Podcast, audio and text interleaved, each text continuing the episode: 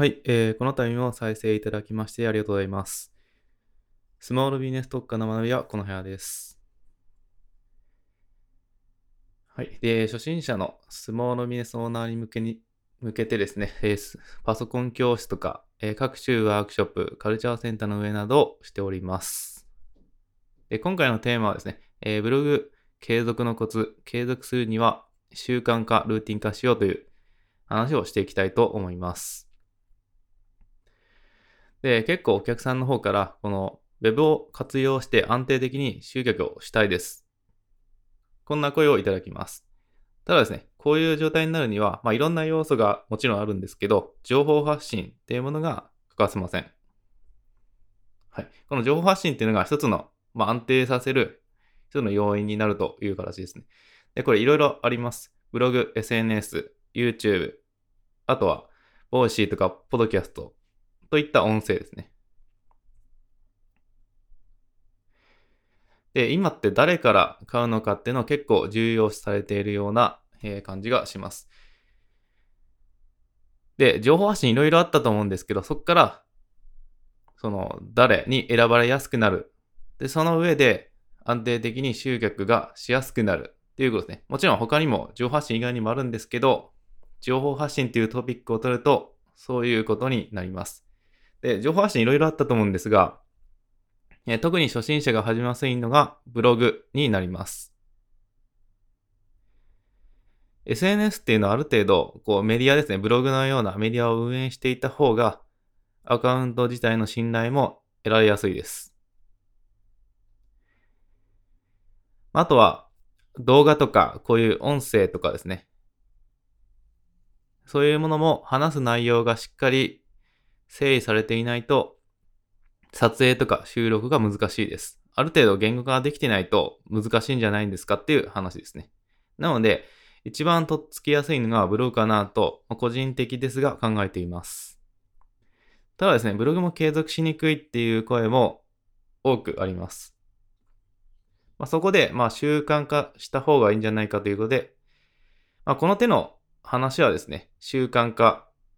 っていうのがつきものです。なのでそのメリットをお伝えしていきたいと思います。まあ、何かを習得したいとかですね、継続するには、まあ何かを習得するには結局は継続するしかないといった形です。そうすると習慣化することでですね、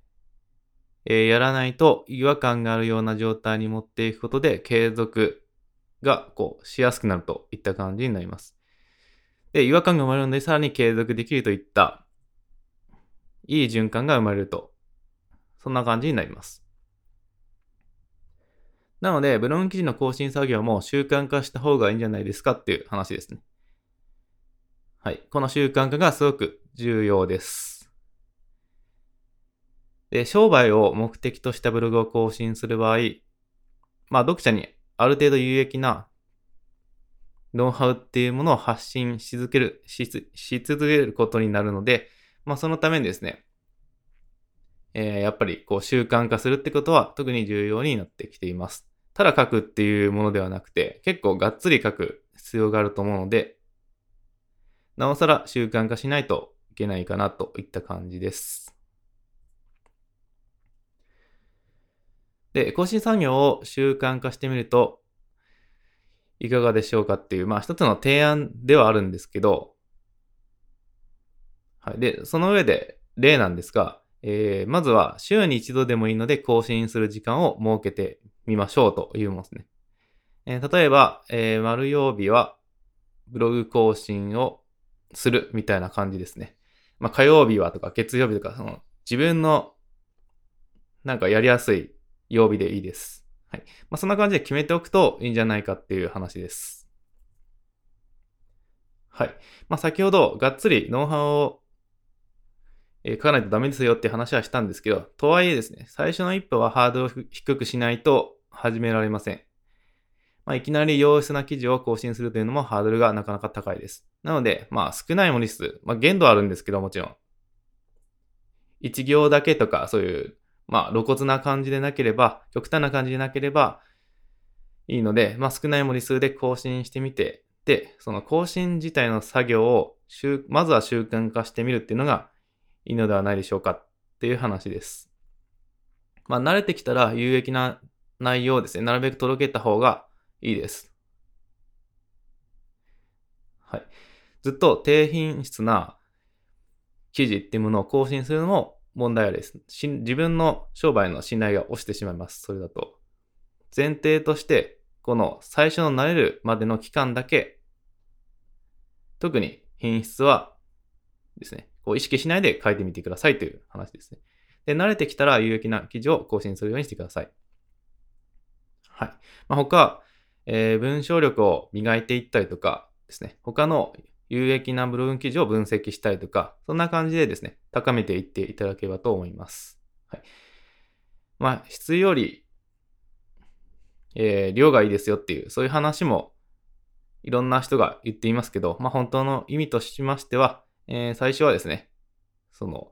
低品質でもいいので、割り切って継続していって、その中で徐々に慣れていって、コツをつかんでいく。でその上で、え最終的にですね、えー、質を磨いていきましょうっていう、まあそういう前提だと思っています。はい。まあなんでかというと日記のような記事をですね、更新し続けるのは当然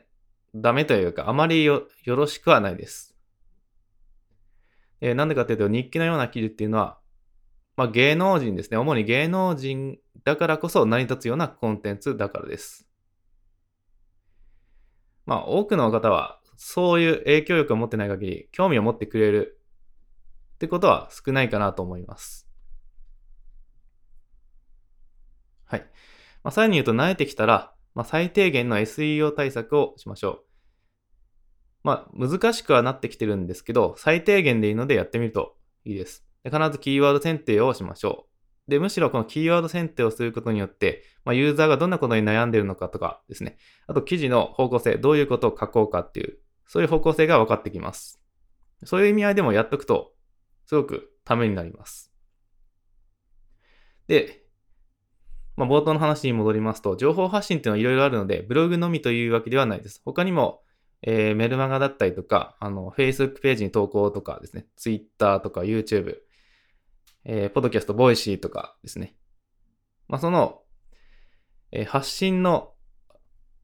まずは最初としてブログをやってみましょうという話になってきます。なので、あとはそのブログをですね、例えば Twitter に投稿してみるとか、その内容を動画にしてみるとかですね。で、音声にしてみるとか、そういう足がかりにしてもらえばという話になります。はい。で、基本的にはブログ以外のメディアもですね、情報発信も習慣化しましょう。あとは、あの、他のメディアでもですね、そのブログで作ったコンテンツっていうのは十分活用することができます。まあ、ネタになるっていうことですね。